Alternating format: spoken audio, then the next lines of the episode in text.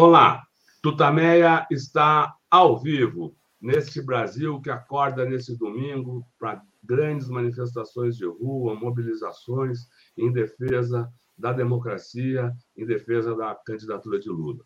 Estamos nós aqui nos nossos estúdios domésticos, a Eleonora. Rodolfo. E do outro lado da tela, do outro lado do Atlântico, conversam conosco hoje os jornalistas Érica Campelo e Jamil Chad, que participaram de uma grande manifestação ontem em Paris em defesa da democracia no Brasil. A gente vai conversar bastante com eles, a Eleonora já, ah, já vai fazer uma apresentação de cada um, a gente começa essa entrevista, mas antes eu queria convidar o Jamil, a Érica, a Eleonora e todos vocês que já começam a participar aqui desse nosso encontro matinal, para que a gente se reúna numa corrente de solidariedade Mandemos todos um grande abraço aos familiares, parentes, amigos, colegas de trabalho, conhecidos das vítimas da Covid no Brasil. É um número terrível que enluta o nosso país e que todos nós sabemos poderia ter sido muito menor. Centenas de milhares de pessoas não precisavam ter morrido, poderiam não ter morrido se Bolsonaro tivesse minimamente obedecido às orientações da Organização Mundial da Saúde, das instituições médicas e científicas brasileiras. Ele não fez isso. Ao contrário, ele se somou ao vírus, atuou para espalhar a doença, provocou aglomerações, foi contra o uso da máscara, deixou de comprar vacinas na hora certa. E o resultado são esses números que a cada dia o Conselho Nacional de Secretários de Saúde atualiza, mostra para a gente o tamanho da tragédia que o bolsonarismo jogou ao Brasil. Os mais recentes foram divulgados no final da tarde de ontem e dão conta de que temos 687.566 vidas perdidas por causa da política de Bolsonaro na pandemia. São 34 milhões 782 mil 150 casos. É uma tragédia em nosso país, mas também é um crime contra a saúde e contra a vida, como mostrou a CPI da pandemia. Eleonora. Érica, Jamil, muito obrigada por estarem aqui nessa manhã, nesse domingo 23 de outubro de 2022. Bom dia a todos, todo mundo que está aqui com, com, a gente. A Érica é jornalista, ativista e presidente da Associação Outro Brasil, aqui na, aí na França. O Jamil é, é jornalista, correspondente internacional há, há, décadas, é um jornalista muito presente na, é, enfim, nas questões internacionais aqui no noticiário brasileiro Queria cumprimentar os dois. A gente vai falar aqui sobre essa, especificamente sobre essa manifestação que aconteceu ontem em Paris, de brasileiros pela democracia, mas vamos falar também sobre a, o impacto que essa eleição aqui no Brasil tem na, na visão é, é, do mundo, o que vocês nos informam sobre essa sobre essa percepção do mundo acerca das, das eleições brasileiras, que estão, estão sendo tidas como uma, talvez as mais importantes das últimas décadas, mais importantes da, né, no período de redemocratização, uma eleição que não é importante só para o Brasil, mas é importante para o mundo, como a gente tem ouvido né, de várias, várias fontes. Então, a gente quer, quer começar perguntando a vocês como vocês estão acompanhando o processo eleitoral aqui, como, qual é a percepção internacional sobre o que acontece no Brasil nesse momento. Espera um pouquinho aqui, espera um pouquinho. Antes deles falarem, só para a gente ter o clima do que foi a manifestação de ontem, um videozinho de poucos segundos contando, uh, mostrando o que aconteceu em Paris na tarde de ontem. Olá! Lula! Lula! Olê, olê, olê, olá! Lula! Lula! Olê, olê, olá! Lula! Lula! Contra todo sistema de opressão! Fora Bolsonaro! É Lula dia 30! Merci, Nena. Uh, on va laisser esse vídeo foi gravado pela jornalista Rosângela Melete, que fez uma grande colaboração aqui para que essa uh, entrevista, essa live de hoje ocorresse. A gente agradece muito a, a colaboração, a participação, o apoio que a Rosângela uh, Melete tem dado ao Tutameia. Acho que a gente pode começar, então, agora. A, a Érica começa. Uh, deixa eu arrumar aqui. Pronto. Boa. Bom dia aí no Brasil, a todas e a todos. Obrigado pelo convite. Então, ontem a gente essa, é, esse ato público que a gente organizou aqui em Paris foi feito né, em colaboração com 20 organizações francesas, entidades é, de solidariedade internacional com o Brasil, além dos coletivos de brasileiros aqui de Paris. Nós estamos vivendo essa, essa, essa eleição com muita apreensão, né? Claro, todo mundo, a França inteira, eu já participei de vários programas é, de rádio, televisão, e os franceses estão muito inquietos com esse momento que o Brasil está atravessando e com a, a, possibilidade de um segundo mandato do presidente de extrema-direita, Jair Bolsonaro, porque a França já viveu é, historicamente, né, com a Segunda Guerra Mundial, uma, uma ocupação dos nazistas durante a Segunda Guerra Mundial, então eles sabem o que é a extrema-direita e o fascismo que viveram aqui na pele há 70 anos atrás.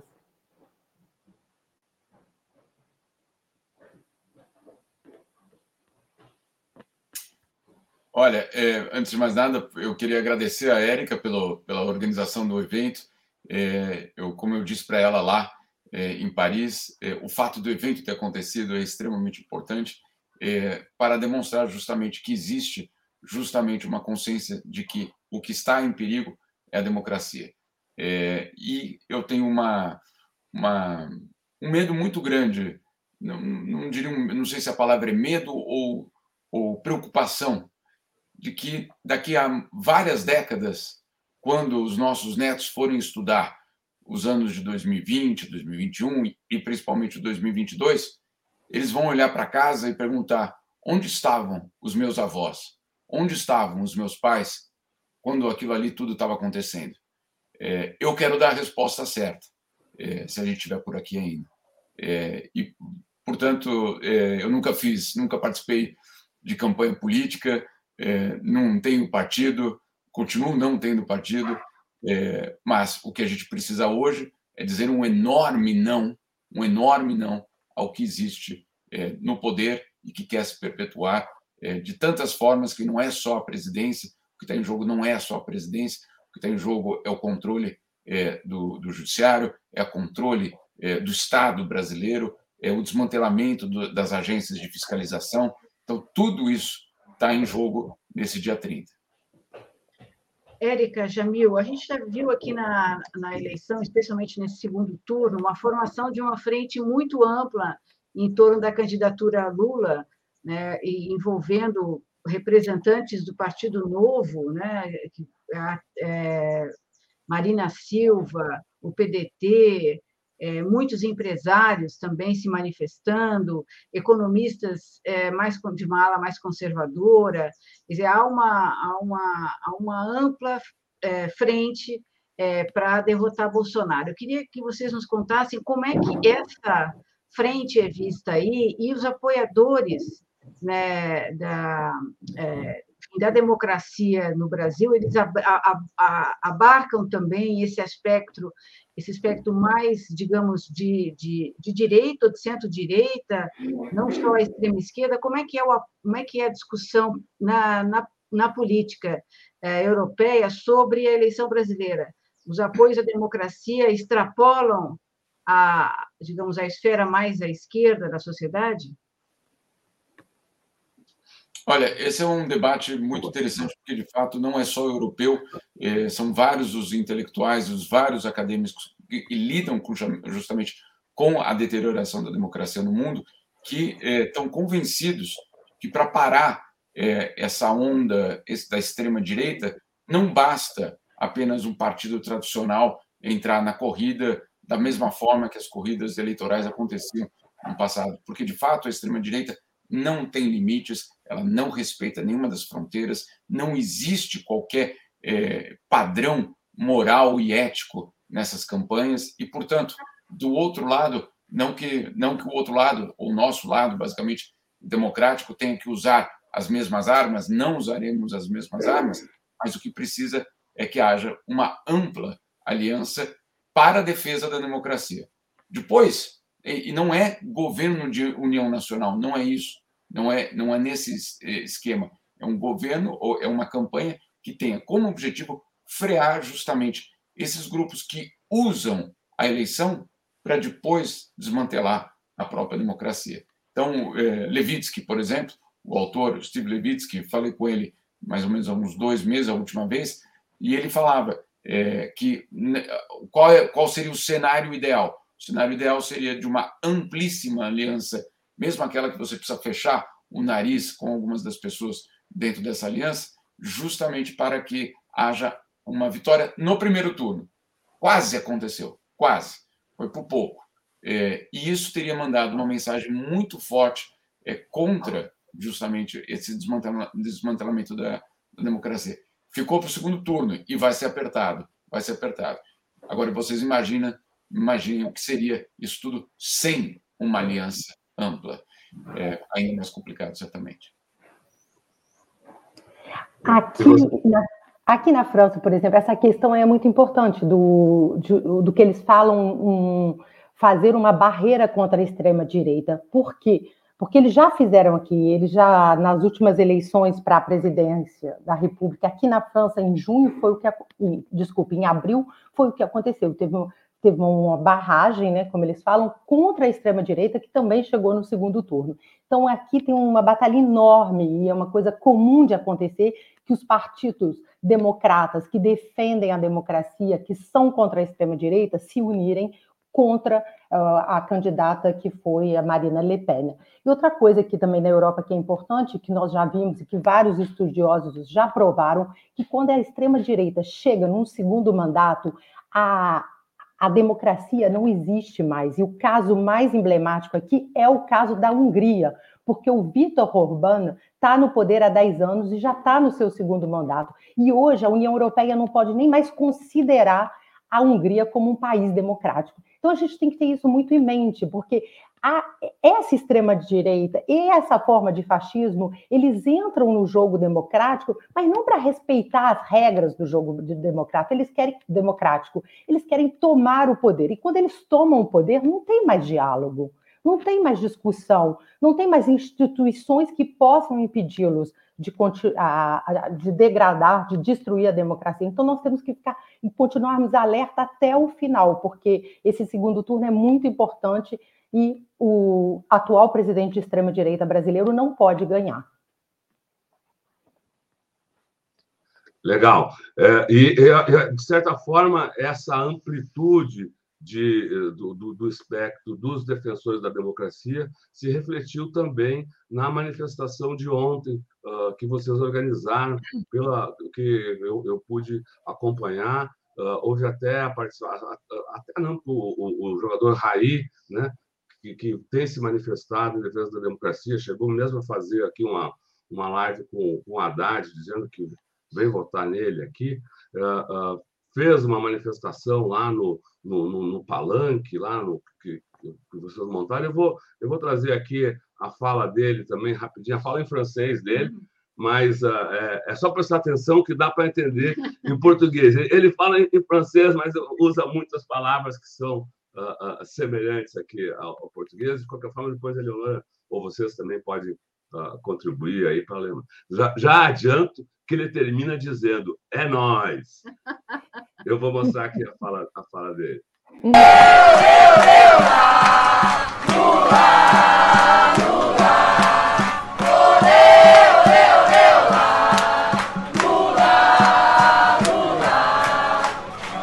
Bon, bonjour à tous, bonjour. Je vais essayer de parler en, en, en français.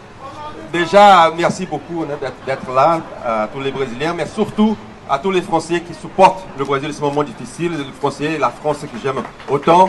Merci Paris, merci la France pour tous ces, supports, c'est très, très important pour nous. On passe pour un moment euh, terrible dans notre, notre pays. Pour parler de tout ce qui, s'est passé dans les dernières quatre ans, je ne parle même pas de, nom de notre président aujourd'hui, mais pour parler de toute la destruction qu'on a passé, il faut beaucoup de révoltes. Mais moi, je préfère qu'on qu gagne ça avec, avec, avec beaucoup d'amour, beaucoup de paix, beaucoup de. arrêter de, de destruction. Euh, beaucoup de révoltes quand on, quand on voit tout ce qui a été fait pour l'environnement, euh, la destruction de l'Amazonie, de tout notre euh, meio tout ça, c'est des choses qui nous, qui nous révoltent. Qui ont, mais c'est la haine qu'ils aiment. Ils aiment bien surfer euh, dans, la, dans, dans, haine. Il ne faut pas qu'on qu y ait là-dedans. Mais il faut, bien sûr, il faut se révolter, mais aussi, surtout avec la résistance. La résistance de l'amour, comment on s'appelle? L'amour subversif. L'amour subversif. C'est ça. Et on va y arriver. Donc, plus d'amour, plus de paix, plus de droits de l'homme. C'est le pays de l'homme ici. Et, et, on va avoir là plus de justice sociale. Et Lula, le, le 30, plus d'amour, moins de destruction. Et c'est nous. Allez, le Brésil, merci. L'amitié franco-brésilienne. Et on va, on va y arriver, on va fêter ça à partir de novembre. Merci beaucoup. Et à bientôt. On va y revenir ici.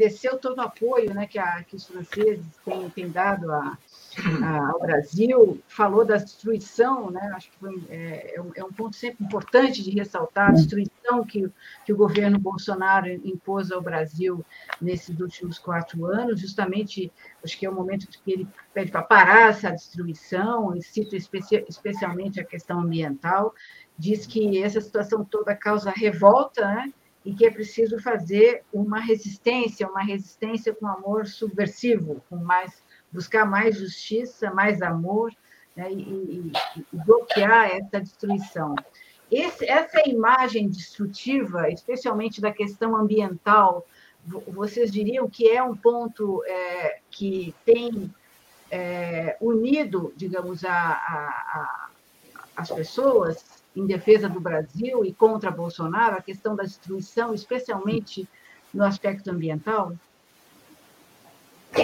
É, é, claro, claro, principalmente aqui na França, que é uma coisa que está muito, muito, eu acho que na Europa em geral, acho que na, na Suíça também, em todos os países da Europa, é, a questão da, do meio ambiente. A gente sabe que hoje o mundo, a gente vive num planeta único e a, a questão da mudança climática, ela vai afetar todos os habitantes do, do planeta. A gente sabe o, o papel importante que tem a Amazônia, a floresta amazônica, para a regulação do clima no planeta, e a gente sabe que hoje a, a floresta está sendo tão destruída, e nunca foi tão destruída quanto foi nos últimos quatro anos no governo do presidente brasileiro de extrema direita, e a gente sabe que se ela ela pode atingir um ponto que, gente, que os cientistas chamam de não retorno, Quer dizer, ela não vai poder mais se regenerar para cumprir o seu papel, né? De reguladora do clima, do ar, da água. Então, isso é muito importante. E outra coisa também que toca muito a comunidade internacional são a, os assassinatos dos defensores do meio ambiente aí no Brasil, que, que nos últimos quatro anos também, todos os dados provam, aumentaram imensamente. E o último, o último assassinato né, do Dom Phillips e do Bruno Pereira chocou e comoveu a comunidade internacional e aqui na França muito. Isso, isso é um assunto que também é tema dos, dos vários fóruns internacionais que o Jamil tem acompanhado como jornalista, não é, Jamil? É verdade. É, esse é um dos temas principais. Eu diria é o tema que trouxe o Bolsonaro para, é, vamos dizer assim, a, para ser um nome popular. Popular não no sentido de aprovação, mas um nome conhecido. É, antes da, da, questão amazônica e das, dos incêndios, em 2019, é, pouca gente sabia quem era o presidente do Brasil, sabia que era algo bizarro, algo que não, não encaixava bem com a democracia, com valores de direitos humanos, mas não sabiam exatamente o que era. O que trouxe Bolsonaro para a casa dos europeus foi a ideia da destruição da Amazônia. É, isso transformou, basicamente, é, o nome de Bolsonaro num nome absolutamente conhecido nesse sentido, o da destruição. Claro, depois teve a pandemia, depois teve a própria é, instabilidade é, política gerada por ele, com o seu questionamento, inclusive das urnas. Então, Bolsonaro tem esse pacote inteiro. A questão da Amazônia ela é central é, hoje no debate sobre que modelo de economia, que modelo de, de sociedade nós vamos ter no futuro. E aí a pergunta que se faz aqui na Europa, obviamente, aqui as florestas é, já não estão, obviamente, e sim culpa dos europeus, sem dúvida nenhuma.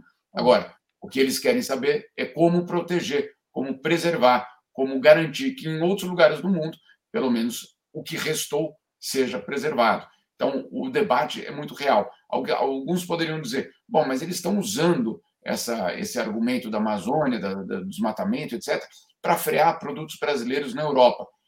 É verdade que tem uma parte, e uma parte importante desse, é, é, desse, desse componente político, que é protecionismo. A gente sabe disso. Agora, o problema disso tudo é o seguinte: nós não fizemos a lição de casa. Se nós, brasileiros, tivéssemos feito a lição de casa em proteger ou reduzir o desmatamento, eles não teriam argumento. Hum. Então, é, é verdade que o problema existe, é verdade que é um componente de protecionismo, é tudo isso é verdade. Mas nós entregamos de bandeja tudo isso para eles ao não fazer o nosso dever, e é só o nosso dever, de justamente proteger e reduzir o desmatamento, como vinha acontecendo. Como vinha acontecendo. Tanto que na Europa já tinha parado, basicamente, de falar em barreiras comerciais por conta do desmatamento, porque já não, não, não se justificava a taxa de desmatamento caindo dessa forma no Brasil. Aí como você vai justificar se o Brasil já está indo na direção certa? Mas aí quando a curva volta e volta com muita força, o tema ganha, obviamente. Então a gente precisa entender o componente político disso tudo, porque não é só uma, uma, uma generosidade europeia, a gente precisa compreender isso, mas dentro dessa compreensão precisamos entender que o principal responsável somos nós mesmos, que entregamos de bandeja para os protecionistas é, esse argumento. É, até no, no, os governos do passado haviam feito acordos com, com países da Europa para ajudar a financiar a defesa do bioma é. da, Amazônia, né, da Amazônia. E isso foi rompido por causa das ações uh, do governo atual. Está correto essa, essa... Olha, é pior do que isso. É pior do que isso. Os acordos que existiam, e principalmente com a Alemanha e Noruega, eram hum. acordos extremamente poderosos, extremamente respeitados na Europa e que, inclusive, eram aplaudidos como modelo de cooperação entre europeus e latino-americanos, porque, obviamente, servia de exemplo para, o resto da América Latina. E aí o que acontece no primeiro ano do governo Bolsonaro é o próprio Ricardo Salles que desmantela e diz não queremos mais esse acordo, não queremos mais o dinheiro europeu, um bilhão, um bilhão de euros que, tinha, que tinham sido é, colocados nisso. Então, é, é muito pior do que queremos, mas não estamos fazendo bem. É nem queremos esse acordo. Agora, o mais incrível disso tudo é que quando o Brasil, nessa semana, entregou seu documento de candidatura para o CDE, ele incluiu entre, os, entre as medidas que nós fizemos, inclui o Fundo da Amazônia, que é justamente isso que o governo brasileiro desfez. É muita mentira. É muita mentira num documento oficial dizer que, não, olha, eu, tô, eu, eu, eu vou colocar na minha lista de medidas positivas que eu fiz para entrar na OCDE uma coisa que eu destruí. Né? Então, a, as medidas do governo elas não estão só nas redes sociais, no tio do WhatsApp, é, na, na, na, no, no, nos ataques contra o TSE, elas, elas são institucionalizadas. Bom, é ótimo. A gente vamos, vamos logo entrar nesse tema aí da, da, das fake news. O melhor é usar isso, a mentira, o uso político da mentira. Mas antes eu peço licença para a Érica e para o Jamil para trazer a palavra uh, de outros dois ativistas que participaram uh, da, da, da, manifestação de ontem, com duas gravações exclusivas feitas por Tutameia, com, uh, pela Rosângela Meletti, e eu trago trazer aqui a Maria Luísa Souto Maior e a Márcia Camargos, cada uma delas participantes, assim como, como a Érica, de organizações de brasileiros lá. Começo com a, são rápidas manifestações aqui. Uh, começo com a Maria Luísa Olha, eu acho que não só a imprensa francesa, né? É, nós todos, e eu acho que a imprensa brasileira, em, primeiro lugar, deve estar se colocando essa questão. Será que o Brasil resistirá mais quatro anos de Bolsonaro, de, de violência, de ataques às instituições, de falta de respeito ao cargo que ele ocupa, litígio, ataque ao, ao STF? É, aqui na Europa, aqui na França, há, há, há, além dessa questão, é, eu acho que tem a grande surpresa de ver que depois de quatro anos é, de um governo é, trágico, né, violento, de, de tudo que aconteceu, ele está ainda com tantos votos e talvez possa até ganhar as eleições. Então, é aquilo que escreveu o, o, o repórter do jornal Le Monde, Bruno Mayfeld, é um, é um pesadelo, né? A gente está vivendo um pesadelo brasileiro e é um pesadelo que eu acho que a Europa hoje se preocupa, ela se preocupa com, com a chegada com, é, de uma extrema-direita forte aqui. A gente já viu na Itália recentemente, aqui na França sempre tentativas e esperamos que é, que esse pesadelo não chegue aqui e que ele não se repita no Brasil, que a Frente Democrática ganhe essas eleições para que nosso país possa retomar um outro patamar de relações internacionais. Essa foi a Maria Luísa Souto Maior, que é do Comitê uh, de Leitores de Paulo Freire na França, uh, em depoimento a Rosângela Melete, que também colheu o depoimento da Márcia Camargos, é uma é escritora e faz parte do Comitê Alert France Brasil. Olha, ao longo de todos esses anos, desde os primeiros rumores do golpe, vários grupos de resistência surgiram espontaneamente e eles, unidos, conseguiram convencer, de certa forma, depois assim, de muito trabalho, nas ruas, em manifestações, encontros, é, cartas à imprensa, baixo assinados e inclusive nós conseguimos traduzir para o francês o livro do Lula, A Verdade Vencerá. Então, depois de todo esse trabalho incansável, a gente afinal conseguiu convencer a imprensa francesa e a sociedade francesa de que 2016 foi um golpe e que o Lula era um preso político. E isso foi feito com, é claro, o, a, o suporte né, de todos os eh, partidos de esquerda, dos sindicatos, dos cidadãos indignados franceses e de vários grupos da sociedade civil que tem nos ajudado, respaldado nessa luta pela democracia no Brasil, que agora vai ter a prova dos nove no dia 30 de outubro. Mas nós estamos, eh, de alguma forma, contentes que nós fizemos o nosso, a nossa lição de casa, digamos assim, porque em termos proporcionais, a França ficou em primeiro lugar no mundo inteiro em relação eh, nos votos para o Lula. Né? A gente conseguiu aqui na França 77,5% contra 13,70%, 7% do principal adversário. Então a gente espera repetir essa mesma, enfim, esse mesmo nível eh, nessa próxima, no segundo turno das eleições.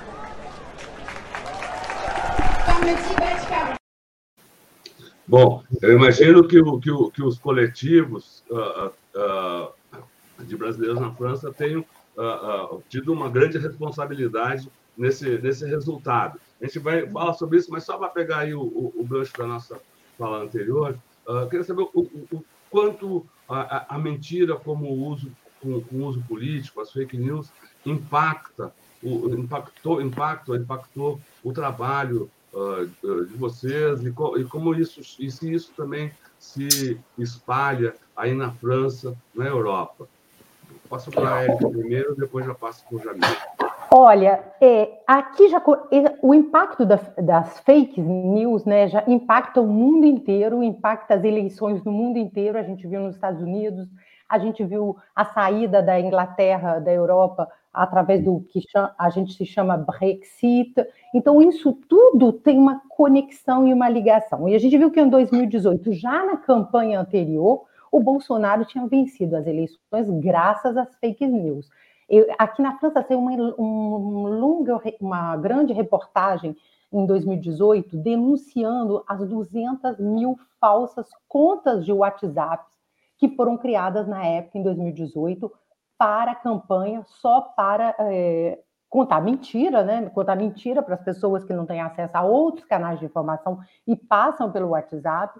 Contar mentira sobre a Manuela Dávila, que na, em 2018 era vice-candidata à presidência na chapa do PT com o Fernando Haddad. Então, isso já foi, a fake news já, tem, já está hoje, já está deteriorando as democracias, a democracia brasileira e as democracias no mundo há mais de cinco anos. Isso é muito importante.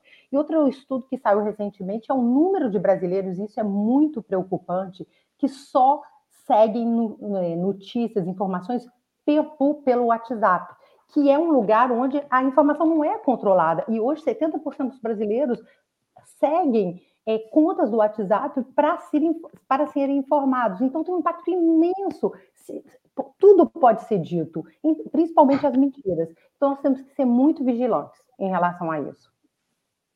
Legal. Jamil. É, é, isso, e no âmbito europeu também, né, além da França, nos vários países que você acompanha aí, não? A, a, a desinformação como estratégia de poder, é, que eu prefiro isso do que falar em fake news, é, porque às vezes a gente acha que fake news é só uma notícia errada, uma notícia falsa, é, e a gente precisa deixar muito claro: é desinformação feita de uma forma deliberada para influenciar o seu voto e, portanto, é uma estratégia de poder. É, é assim que deve ser tratado e é assim que é o fato. Não é um erro jornalístico, não é um erro de apuração. É deliberadamente feito para te enganar. É deliberadamente feito para monitorar, não, perdão, para é, direcionar a tua opinião e, portanto, o teu voto. É, isso é estudado, quem faz isso é, tem uma, uma, eu diria, uma capacidade de, enten de entender até a, a psicologia humana de uma forma muito apurada e, portanto, não é feito na garagem é, de algum lugar ou um adolescente cheio de espinha é, atrás do computador fazendo isso. Não é feito assim. Isso é feito de uma forma extremamente profissional. É, e os dados são muito claros. Vou dar alguns. É, fica claro que a desinformação, uma peça de, de desinformação, como que a Erika colocou no, no WhatsApp, etc., circula seis vezes mais rápido do que uma notícia de jornal. Seis vezes mais rápido do que uma notícia de jornal.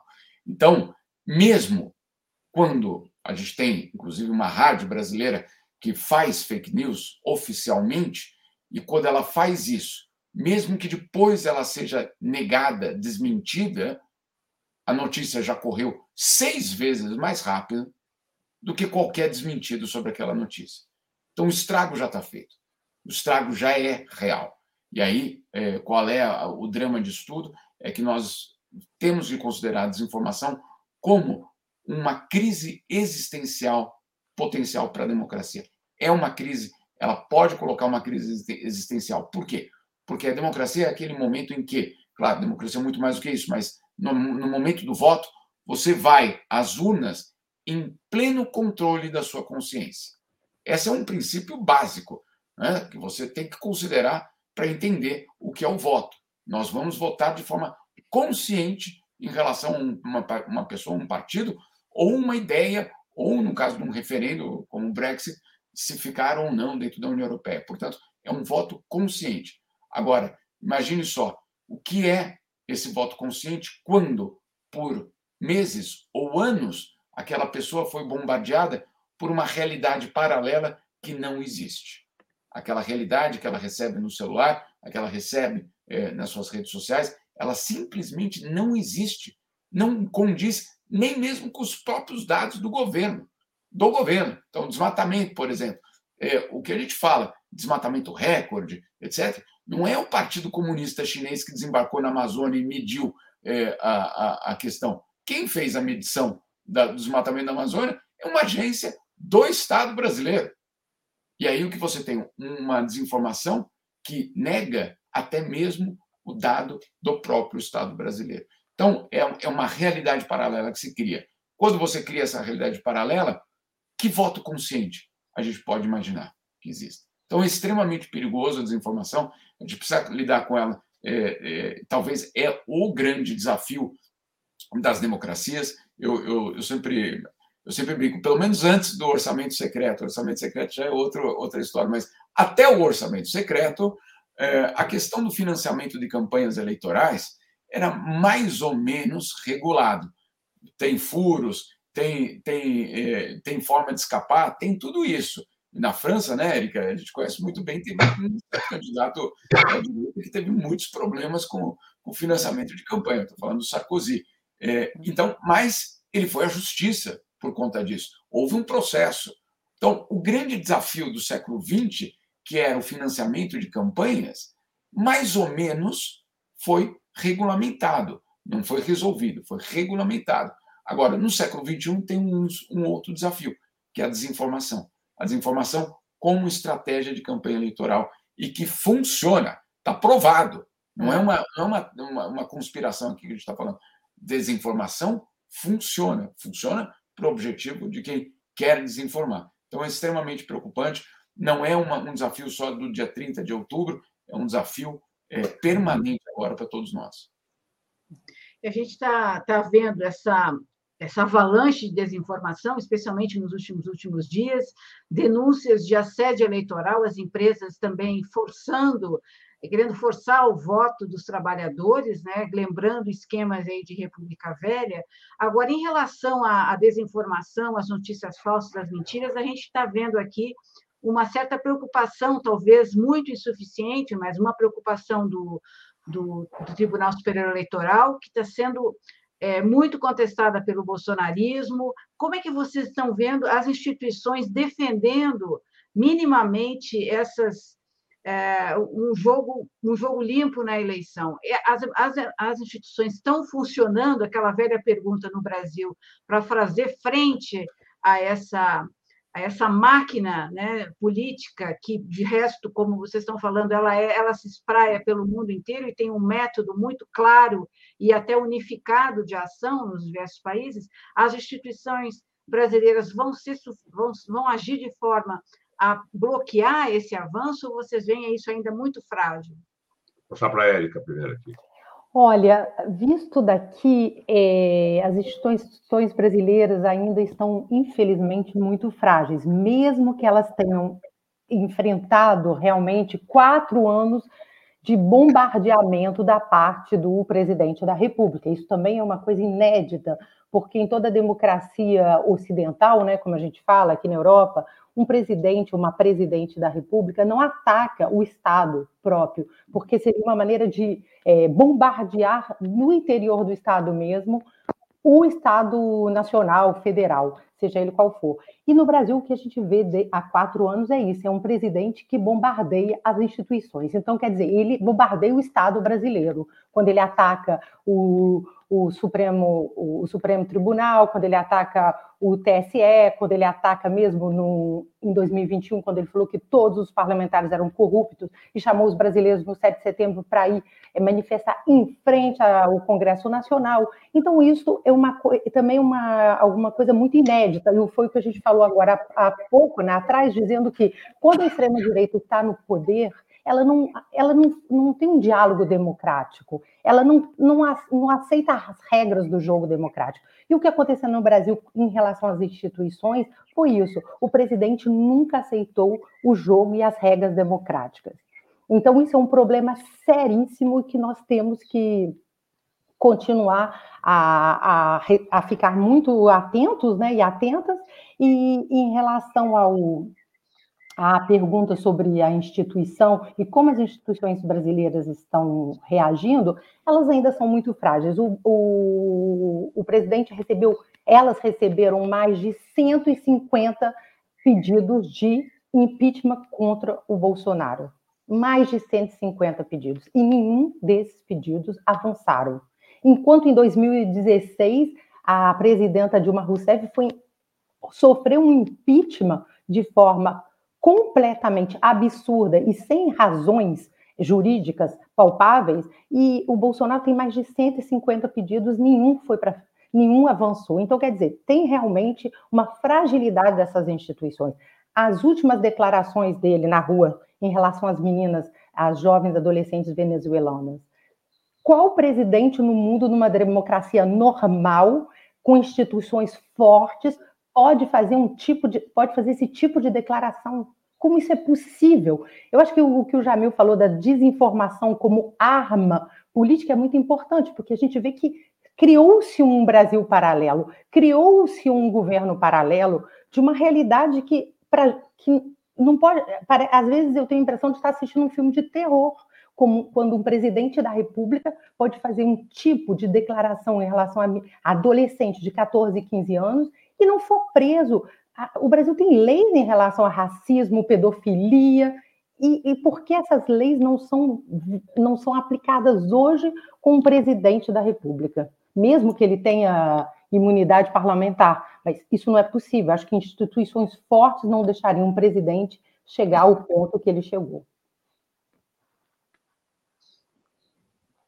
Olha, eu concordo com, eu acho que 100% do que a Erika falou, mas eu vou adicionar algumas coisinhas. É, não, as instituições elas, elas não estão funcionando, caso contrário, essa, essa avalanche de desinformação, principalmente no segundo turno, não tinha tomado essa dimensão. É, de alguma forma, teria sido ou já punido ou feito algo é, de uma forma muito mais dramática. Agora, eu acho ainda assim que essas instituições subestimaram mais uma vez é, o poder é, da internet, da, da, desinformação. Não é possível que, faltando só uma semana para o segundo turno, é que um ministro do Supremo, então, se dá o poder é, de agir. Por que, que, isso não existia? A, a, minha pergunta é: por que, que isso não foi criado de uma forma institucionalizada, é, com talvez até um comitê de, de, de pessoas eminentes? Ou você pode imaginar qualquer outro tipo de um, grupo dos ministros do Supremo, não estou falando de fora, não estou falando é, da criação de, de um outro órgão público, não é isso, mas justamente algo perdão, formalizado de freio de combate a estudo. Isso não foi feito. Então, é, sim, as instituições ainda são fracas. É, um segundo aspecto é que você teve, isso não acontece da noite para o dia. A destruição de uma instituição, é, quando ela se dá pelo próprio presidente, porque quando ele fala contra uma instituição, você está é, colocando, obviamente, milhões de pessoas contra aquela instituição, você tem também uma responsabilização direta. Tem um, um elemento muito importante no Parlamento Europeu, é, é uma, dire, uma diretiva, uma, uma, orientação, basicamente, de combate à desinformação, é, e é muito interessante, porque diz o seguinte: não basta um governo não promover a desinformação, não é isso só. Não é, é partido X, vocês estão proibidos de fazer peças de desinformação. Claro que isso é importante, é fundamental. Mas tem um outro aspecto disso, que é cabe ao Estado e às autoridades proteger o cidadão da desinformação. Ou seja, não é só não fazer, é proteger o cidadão dessa realidade. E isso, no Brasil, não foi feito. Então, essa, essa segunda perna, que é, é a da, não é nem prevenção, é você resguardar a democracia, isso não foi feito. Então, é, ainda estamos longe, é, não é um, cenário ideal. É por isso que é tão importante não deixar Bolsonaro vencer essa eleição neste momento, porque, eventualmente, um segundo mandato, como disse a Erika, em relação à Hungria, e eu posso incluir Polônia, Turquia e vários outros países nessa, nesse campo, é, existe um desmantelamento justamente da justiça. É, o grande, o cálice sagrado para eles e, e eu falo cálice sagrado porque para a extrema-direita, cálice sagrado tem outras conotações também, mas o cálice sagrado, vale lembrar que, que no nazismo também tinha, mas isso é um outro, é, um, é só, uma, é só uma, um lembrete. É, o cálice sagrado é o controle da Corte Suprema, de qualquer país. Então, o, o cálice sagrado do Orbán foi esse, o cálice sagrado dos, dos poloneses é o judiciário, o cálice sagrado do, do Erdogan na Turquia foi a, a desmantelar um sistema de, de, de, primeiro de juízes de primeira instância e depois os outros todos. Então, é muito importante a gente entender que não está sendo atacado o Alexandre de Moraes ou a Carmen Lúcia como pessoas. Não são elas, não são, não é, não são. Claro, quando a gente vê aqueles vídeos horríveis, é, absolutamente, desculpa a palavra, nojentos que são produzidos em relação a eles, você pode gostar deles ou não, Mas não é essa a questão. A questão é que ali existe um, um ataque não a Carmen Lúcia, não a Alexandre de Moraes, eles são veículos de ataque para garantir, eventualmente, em algum momento, um controle desse cálice sagrado.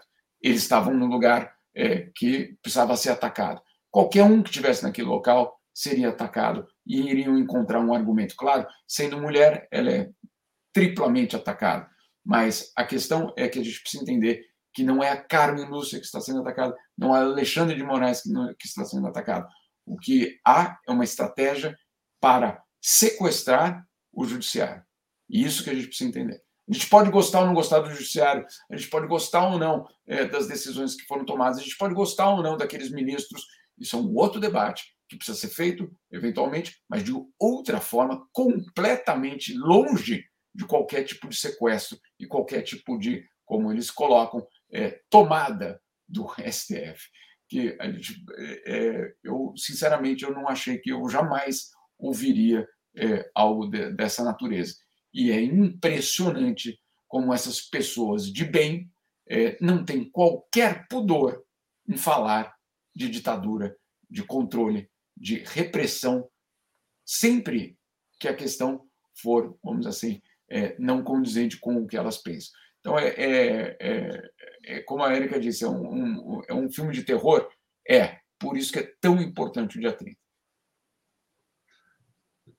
Legal. Eu queria aproveitar o fato que a gente está conversando com uh, dois jornalistas para que vocês pedir que vocês comentem também o papel da imprensa nisso tudo, seja no uh, uh, normalizar, naturalizar esse tipo de atitude, seja de oferecer ou ajudar a sociedade a oferecer algum tipo de resistência. Mas antes de vocês responderem, eu queria aproveitar aqui, lembrar de novo a manifestação de ontem, em que teve foi tão bacana, tão teve tanta energia. A gente trouxe no início a palavra do Raí do Palanque, a, a Rosângela Melete, que jornalista que fez uma grande colaboração com a gente, gravou uma entrevista exclusiva com o Raí, exclusiva aqui para o Tutameia, para o público do Tutameia. Então, agora ele fala em português para a gente aqui, certo? Rapidinho, e já volto para vocês falarem aí, então, sobre o papel da imprensa nisso tudo. Vamos lá ouvir o Raí na entrevista para a Rosângela. Né? A gente sabe que a, a extrema-direita vive da, da, da raiva, da, da, intolerância, né? do, do, conflito. A gente tem que resistir com força, com convicção, mas ao mesmo tempo mostrar que qual é o caminho que a gente quer, um caminho de, de esperança, de justiça, de amor e resistir nesses, nesses valores, valores dos, dos direitos humanos para fazer valer e ter um país mais justo para que a gente poder atuar também é, no que precisa para uma, uma para um mundo melhor, um mundo que, que espera que o Brasil retome o caminho mais, mais humano e da democracia. Você está morando em Paris, o que você, o que você tá, achou dessa, desse, dessa reunião aqui? Bom, Paris, França, né, o país da, do, dos direitos humanos, é tudo que a gente quer, o caminho que a gente quer, quer retomar e sempre solidário ao Brasil, né, porque os resultados das eleições aqui é, do primeiro turno foi, é reflexo do que, do que os valores que são frustrados, né? o valor de liberdade, igualdade, fraternidade, que nasce na Revolução Francesa, mas que a gente tem que é, saber, né? beber dessa fonte também. E sempre que eu posso, faço isso, né? Para poder também descarregar e a gente é, ter uma história mais, mais digna para o nosso país, né? Com muita, muita luta e muita conquista ainda pela frente, que ainda falta muita coisa. Legal, aí foi a palavra do, do Raí. Jamil, você quer seguir, daí depois eu passo para a Érica? Olha, é fundamental essa, esse debate sobre a imprensa. Eu acho que toda ela precisa ser envolvida e a gente precisa entender, antes de mais nada, uma questão fundamental. É, o debate da imprensa é um debate da sociedade também. É, então, não é um debate apenas entre jornalistas. É, precisamos entender exatamente de que forma funciona. Esse é o primeiro ponto, eu já chego no outro é, de que forma funciona é, uma concessão pública, é, quais são as responsabilidades, é, quais são os deveres. É, a Érica mora num país é, que não há nenhum constrangimento em falar na, na, questão da, da, eu não diria regulação, mas existe todo um, um arcabouço para a atuação da imprensa. Por exemplo, por exemplo, você precisa não é só um candidato uma candidata é, que precisa ter o tempo controlado na rádio, por exemplo. É, tem um algo que eu acho impressionantemente bonito, é, que é o fato de que você, quando você entrevista especialistas num assunto, você tem que ter um percentual de mulheres especialistas naquele assunto. Não é só é, uma cota, é, etc. Porque justamente quando você coloca a palavra especialistas, agora vamos falar com especialistas sobre é, questões nucleares, para falar de Ucrânia. Agora vamos falar com especialistas é, em questão de meio ambiente, para falar do que acontece na Guiana Francesa, etc. Tudo.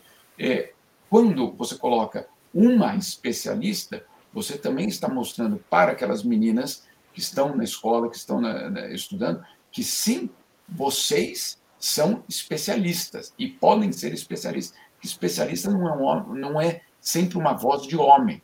E isso é fundamental é, para qualquer. Então, eu só estou dando esse exemplo de como até esse aspecto na França chega a ser enquadrado. É censura? Óbvio que não. Você colocar é, uma mulher no mesmo patamar de homem para falar como especialista, não vejo aonde isso pode encontrar é, qualquer definição de censura. Mas no Brasil parece difícil falar dessas coisas, né?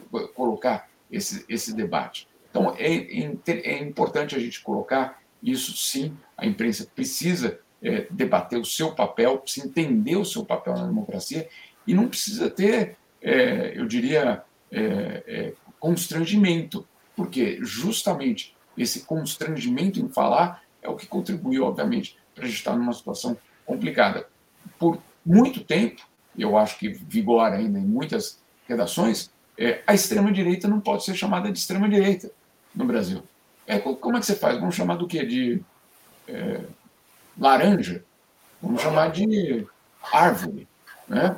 E vale qualquer palavra, se não é a verdadeira, a gente pode inventar, vamos, vamos chamar né, qualquer outra palavra que você queira usar. Mas é importante, é, porque justamente quando você tira essa caracterização desse grupo que quer o desmantelamento da democracia, você acaba de normalizá-lo.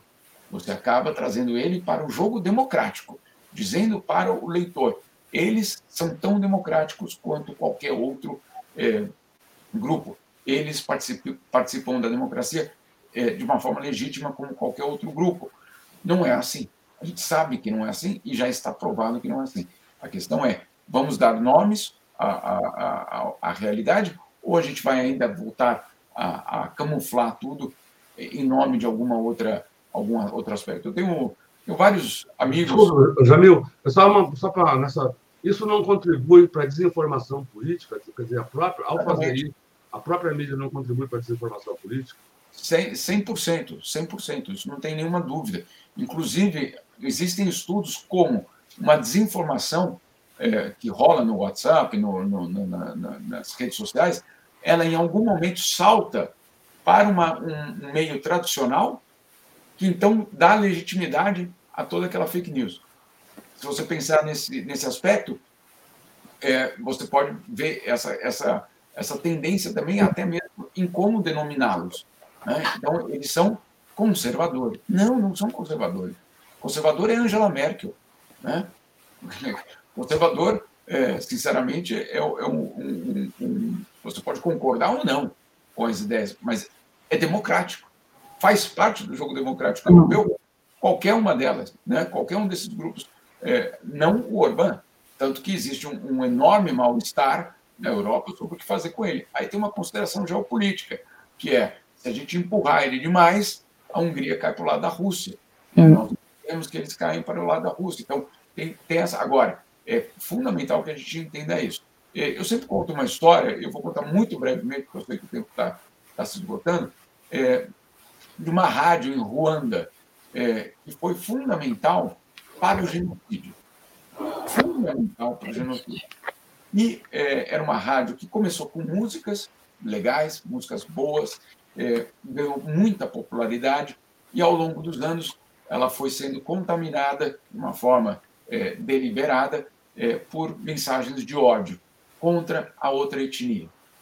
É, era uma rádio controlada pelo Estado, quer dizer, ela, ela era privada, mas tinha uma relação direta com o Estado, é, na, com o governo, perdão, naquele momento, e ela vai sendo utilizada de uma forma impressionante durante é, a, os, os, momentos pré-genocídio. É, naquele momento, nos anos 90, não, não existia é, celular, não existia Facebook, não existia nada. Em Ruanda, era a rádio que cumpria o papel de informar. A rádio era, é fundamental ainda. É um país cheio de colinas, vou, vou completar com isso. E aí foi provado, pelo menos é um estudo que mostra que, como é um país de colinas, tem locais que a rádio pega muito bem, tem locais que a rádio não pega muito bem. Nos locais em que a rádio não pegava bem, o genocídio foi menor. Nos locais que a rádio pegava muito bem, o massacre foi maior. Então, sim, sim, existe uma relação direta entre o discurso de ódio e o ato. Eu não estou fazendo nenhuma comparação em relação ao Brasil. Não estou falando do Brasil, estou falando da imprensa. Estou falando que sim, existe um caso no mundo que ficou provado que quando a antena pegava, os massacres aconteciam. Aconteciam porque o discurso, por aquelas ondas da rádio, era de ódio. Mais do que isso, não dá para a gente provar né, como, como tem esse papel absolutamente fundamental. E a imprensa, eu faria uma metáfora também. A, a imprensa é o síndico, a síndica da democracia. É ela que que está presente para verificar se os presidentes, governadores, deputados, todo, todo a equipe democrática está respeitando as leis, as regras. Então, esse é o papel do jornalista: é de investigar, de buscar a verdade, buscar os fatos, os fatos. E o que a gente vê hoje, cada dia mais, e que a gente viu no Brasil últimos, nas últimas décadas, é que os interesses econômicos dos grupos midiáticos são muito mais importantes e foram mais. É, tomaram o lugar do, desse, do, do jornalista, de, dessa, in, dessa busca pela verdade, pelos fatos a economia falou mais alto. Então, o, o que acontece no Brasil há várias décadas é que a gente vende para o público uma imprensa imparcial, sabendo que a nossa mídia, a grande mídia, infelizmente, sempre foi ligada a grupos de interesse, à economia, e, de certo modo, é, não, não respeitou o seu papel de síndico da democracia, de síndica da democracia, para averiguar os fatos e a questão é essa: o jornalismo são fatos, não são invenções. É todo um papel, é todo um trabalho de verificação da verdade. E hoje, infelizmente, né, a, a, gente vê que a informação é tão poderosa que ela vira uma arma que, se, que a desinformação para fazer o que está o que ela o que está acontecendo no Brasil e não só no Brasil, hein, nas grandes democracias ocidentais também e europeias, infelizmente. Eu queria só falar mais uma coisinha em relação à mobilização. Só uma coisinha rápida, que eu sei que o tempo acabou. Mas é que é, essa mobilização em Paris foi organizada também por coletivos brasileiros, mas é importante ressaltar a participação das entidades francesas, porque foram mais de 20 entidades francesas muito preocupadas com a democracia, no que está acontecendo com o Brasil, porque elas sabem que isso tudo vai afetar o mundo inteiro, um segundo mandato de um, do presidente, de um presidente de extrema direita aí no Brasil, também os, os políticos e os sindicatos franceses, porque ontem a gente também recebeu o apoio e, e também veio participar o vice-prefeito da cidade de Paris, o Emmanuel Grégoire, também a senadora Laurence Cohen da do Senado francês também veio participar, e vários partidos políticos e representantes dos três principais sindicatos franceses também estavam presentes. Então, para ver como aqui as pessoas estão muito atentas, os movimentos sociais e sindicais também estão muito atentos, e os partidos políticos. Legal. E nessa, e nessa manifestação, uh, que houve todas essa, essas falas, esses discursos políticos, esses, esses encontros, esse encontro pela democracia, que também é um encontro em defesa da, da cultura brasileira, que estava lá presente também. Queria mostrar um pouquinho aqui do Som Brasil, lá na Place de la Nation.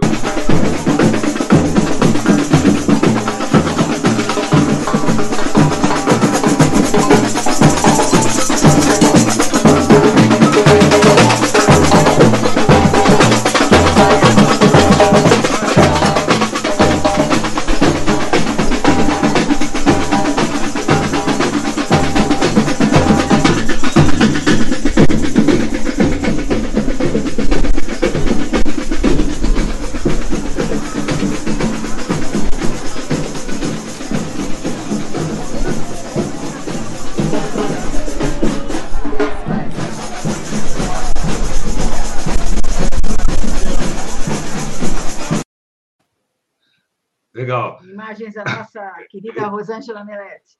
Isso. Então, a gente queria agradecer muito aos brasileiros e aos franceses, às brasileiras e às francesas que participaram dessa manifestação ontem em defesa da democracia no Brasil. Agradecer aqui a participação dos jornalistas, da jornalista Érica Campelo, do, do jornalista Jamil Chad aqui nessa entrevista, agradecer ao público que se reuniu aqui para acompanhar essa nossa conversa de início de manhã, que é o início de um dia que vai ser de muita manifestação, muita luta nas ruas aqui do Brasil. A gente tem manifestações em São Paulo e por todo o Brasil, além das, das manifestações de rua, uh, grupos dos mais diversos estão se reunindo também em defesa da democracia no Brasil, que é a defesa da candidatura uh, do, do, do, presidente Lula.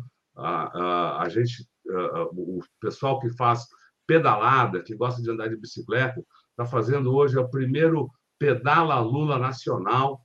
Então, quem quiser sair de bicicleta aí, vai encontrar seus amigos e amigas aí defendendo a democracia.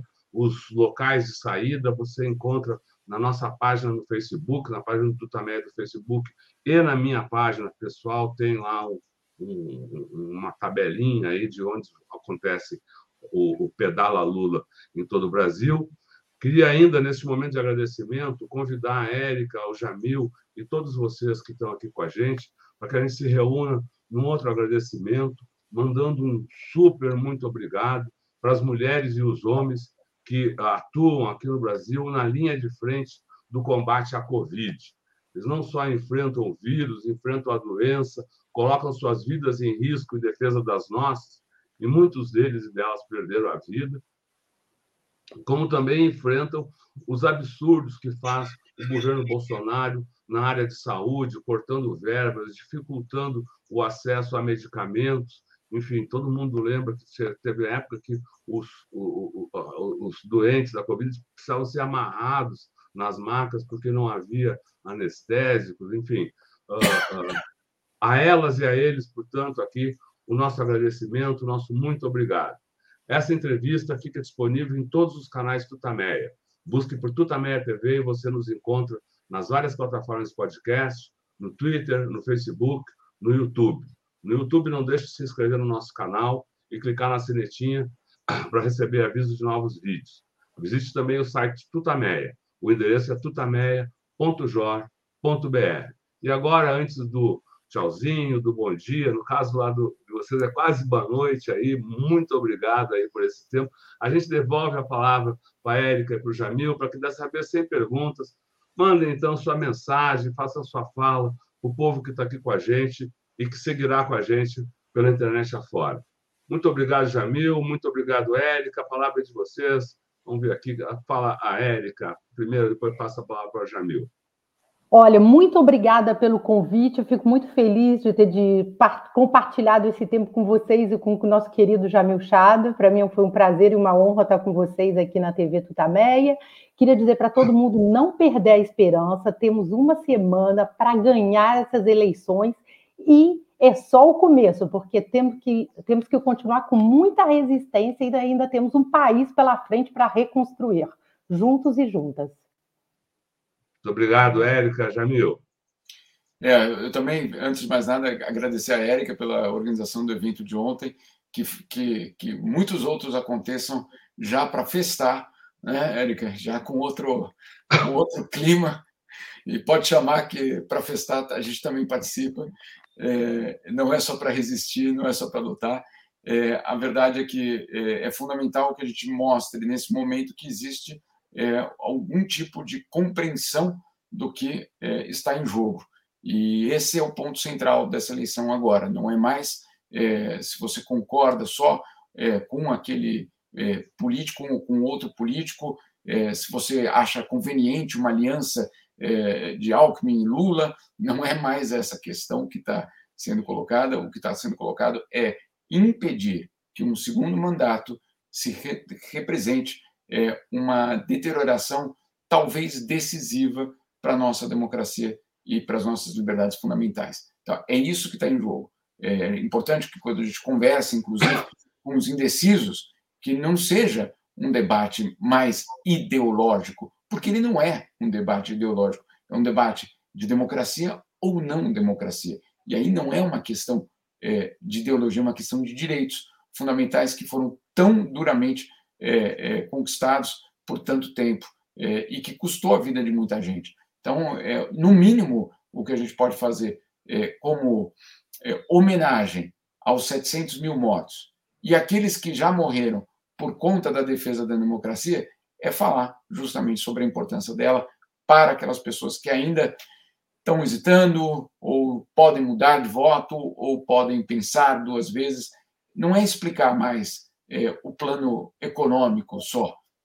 É importante, com certeza, mas é também fazer entender que o que está pela frente é absolutamente fundamental na nossa história. E para vocês aí do, do, canal, muito obrigado pelo convite, pelo espaço. Legal, muito obrigada, Caio. Muito obrigado obrigada, Jamil. Muito obrigado. Tchau, pessoal. Tchau, tchau Tchau, Jamil. Tchau. tchau.